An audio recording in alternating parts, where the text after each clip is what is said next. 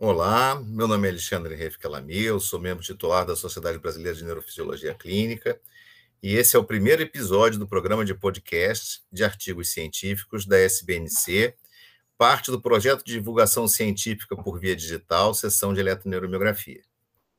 Olá a todos, meu nome é Jefferson Abrantes, sou membro titular da SBNC e esse vai ser o primeiro podcast sobre artigo científico da nossa sociedade teremos o privilégio de ter um bate-papo com o Dr. Alexandre Lamia, atual presidente da Sociedade Brasileira de Neurofisiologia Clínica. Alexandre, por favor, apresente para a gente o artigo com suas considerações iniciais. Ok, muito obrigado, Jefferson. Bom, a nossa proposta com esse debate é de apresentar um resumo com a visão, inferências e conclusões dos autores originais, sendo que os colegas que apresentam farão comentários que visam apenas facilitar a compreensão e fixação da informação contida nele.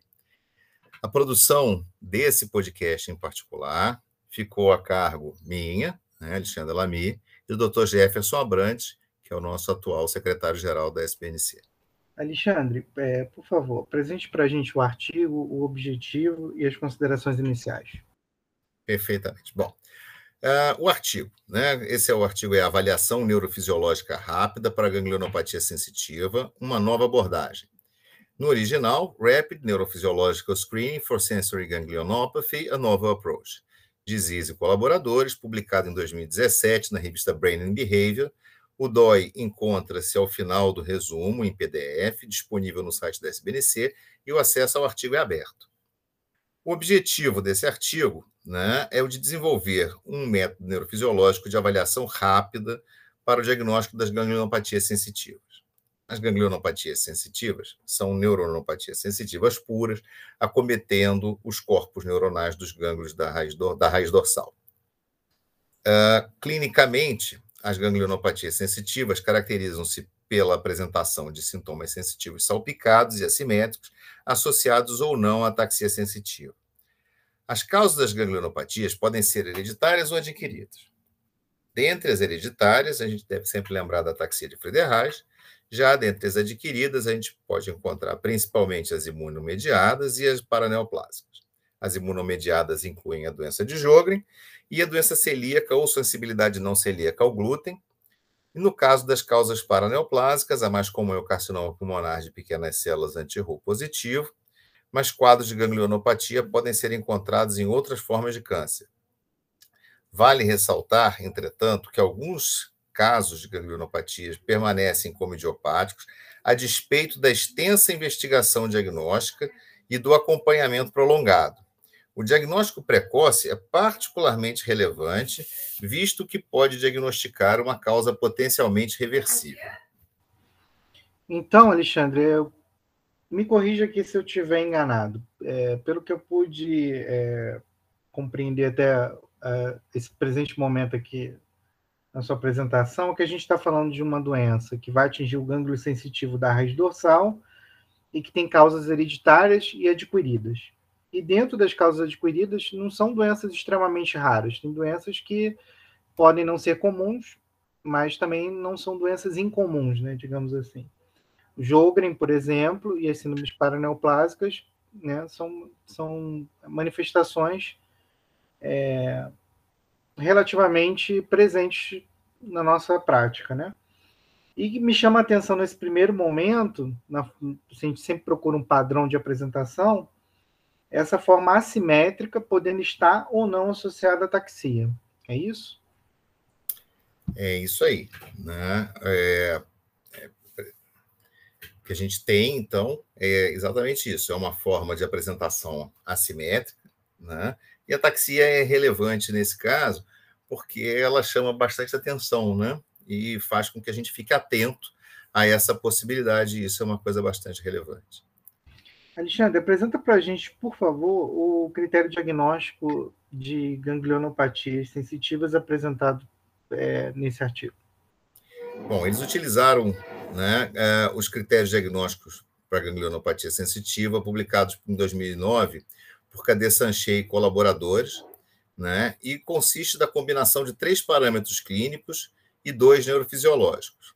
Então, os três parâmetros clínicos são presença de ataxia, nos membros inferiores ou superiores no início do quadro ou após a instalação completa. Segundo parâmetro, distribuição assimétrica da perda sensitiva na apresentação ou após a instalação completa do quadro. Terceiro, perda sensitiva não restrita aos membros inferiores após a instalação completa do quadro. E os dois critérios neurofisiológicos são, primeiro, a abolição de ao menos um potencial sensitivo ou a observação de três potenciais sensitivos abaixo de 30% do limite inferior da normalidade nos membros superiores, não explicável por neuropatia compressiva focal. E o segundo, menos de dois nervos com alteração de neurocondição motora nos membros inferiores. O preenchimento desses critérios indica ganglionopatia sensitiva possível, caso combinado a presença de anticorpos antineuronais ou hipersinal em região cordonal posterior da medula espinhal, na ressonância nuclear magnética, indicam então ganglionopatia sensitiva provável. Certo, Alexandre. Então, a impressão que eu tenho é que os colegas franceses, nos três primeiros parâmetros clínicos, eles reforçam o padrão assimétrico de apresentação da doença, eles reforçam que a ataxia não necessariamente tem que estar presente no início do quadro, e eles é, apontam para perda sensitiva não restrita aos membros inferiores. Quer dizer, clinicamente, é, apontando para a gente é, para a diferenciação de uma polineuropatia comprimento dependente. Né? Quanto aos dois critérios neurofisiológicos, o que me chama a atenção é, primeiro, é, o acometimento dos membros superiores, que ele cita, então, reforçando aí um padrão não comprimento dependente, que a gente costuma ver nas polineuropatias, e segundo, ele coloca que você tem que ter menos do que dois nervos motores é, acometidos dos membros inferiores, ou seja, dessa forma ele, ele amarra é, essa apresentação é, como uma, uma doença de comprometimento predominantemente sensitivo. Então, ele usa a eletroneurografia como uma semiologia armada. Você tem essa, essa interpretação também? Sim, com certeza, né? Ele aproveita né, a, a eletroneurografia, que é, de uma certa forma, né, uma extensão do exame clínico, para que a gente consiga né, selecionar. Primeiro, demonstrar que a gente está diante de um processo que é, né, assim, no mínimo, predominantemente sensitivo, mas quase que exclusivamente sensitivo, e para reforçar a característica não comprimento dependente dessa, dessa, dessa, dessa, desse acometimento, né? Então, são essas são as duas as duas características que eles reforçam aí. Certo. Alexandre, apresenta para a gente, por favor, o método e os resultados do estudo atual. Ok. É, o método, então, é o seguinte: o, é uma avaliação neurofisiológica que inclui a realização do exame de neurocondução sensitiva dos seguintes nervos: mediano, ulnar, radial, fibular superficial, cutâneo medial do antebraço. Sendo que, para o mediano e ulnar, utilizaram técnica ortodrômica, e para o radial, o sural, fibular superficial e o cutâneo medial do antebraço, técnica antidrômica. Foram testados 34 pacientes que apresentavam ganglionopatias sensitivas, sendo 13 com doença celíaca ou sensibilidade não celíaca ao glúten, 8 com síndrome de Jogren, 5 para neoplásicas, 6 idiopáticas, 1 com artrite reumatoide e 1 com ataxia de Friedreich. Os controles utilizados foram pareados por sexo e idade, sendo 14 indivíduos normais e 20 pacientes apresentando polineuropatia sensitiva motora comprimento dependente, diversas etiologias. Alexandre, eu vou reforçar aqui para os colegas que estão ouvindo a gente. Então, são nervos de, de execução prática, né?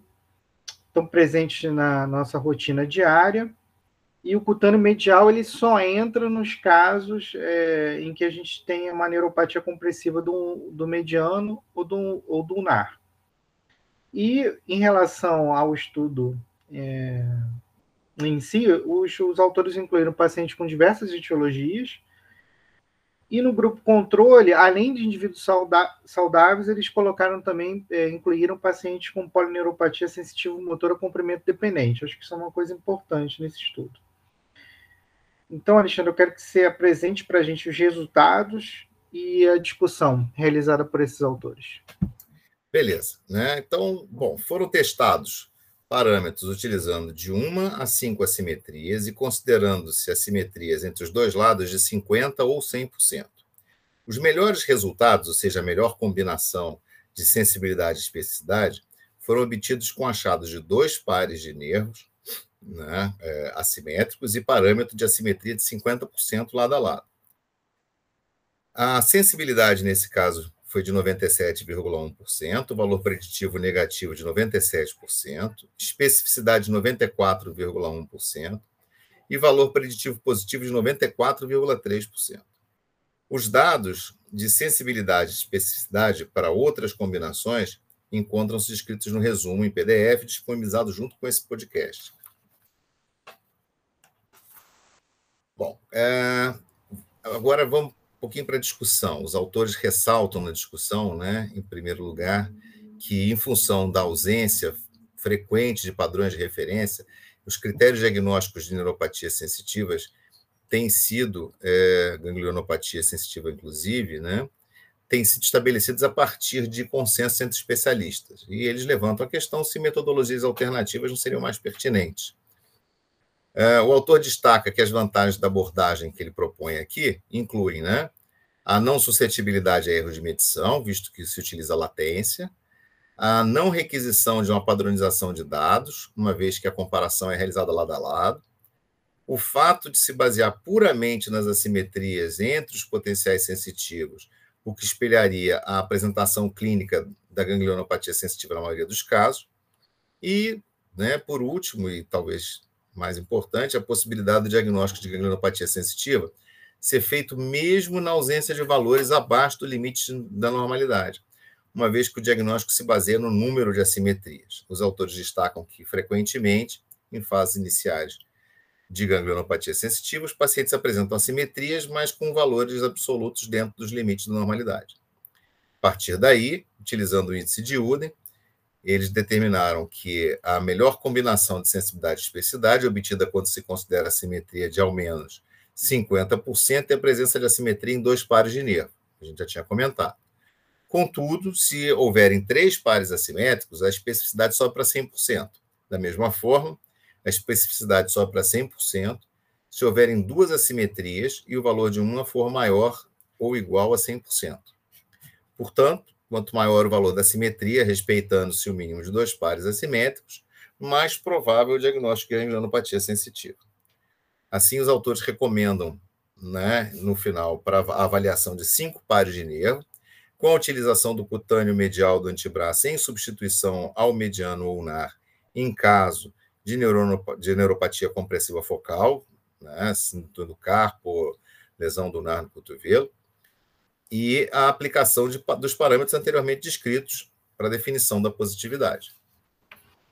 Alexandre, eu vou grifar algumas coisas para os colegas que estão nos ouvindo e no final vou fazer uma provocação. Então, só para é, reforçar aqui para os colegas, a gente pode ver que é um método que apresenta alta especificidade e sensibilidade, respeitando a simetria de no mínimo 50% e presente em pelo menos dois nervos, e possui uma grande vantagem em relação ao método inicial proposto pelos nossos colegas franceses, já que podemos diagnosticar fases iniciais da doença através da comparação lado a lado. Isso tem impacto na, na terapêutica do paciente.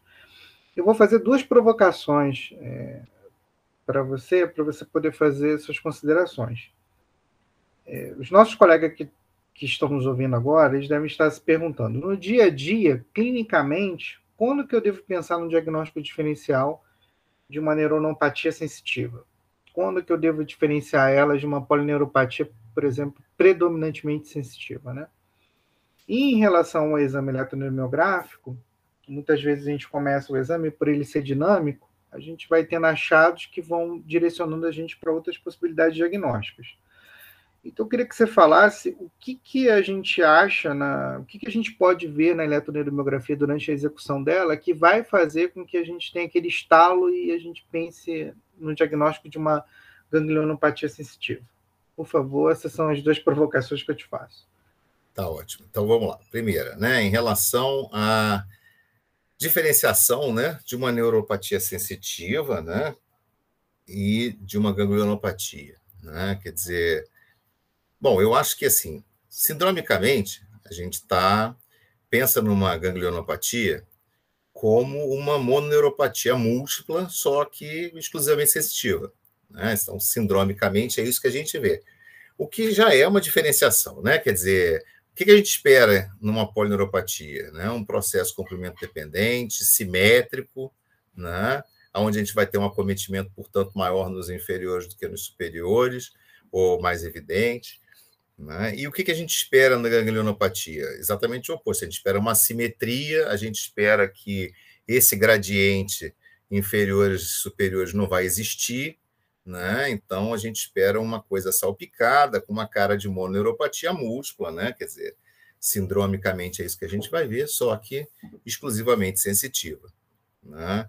Quanto à questão do como é que a gente vai desconfiar, né? Quer dizer, como você chega, o paciente chega, você começa a fazer o exame, e o que, que te leva a começar a desconfiar que você está diante de neuropatia sensitiva? Bom, eu sempre falo que o, a eletroneuromiografia começa com anamnese, como qualquer exame clínico, como qualquer avaliação clínica, a avaliação clínica neurofisiológica começa com anamnese, né? começa com exame físico, e uma coisa que a gente deve sempre estar tá atento é a presença de ataxia, porque é um, uma coisa importante, é um dado importante para chamar atenção. Mas em relação especificamente ao exame, né, à eletroneuromiografia, quando você começa a observar né?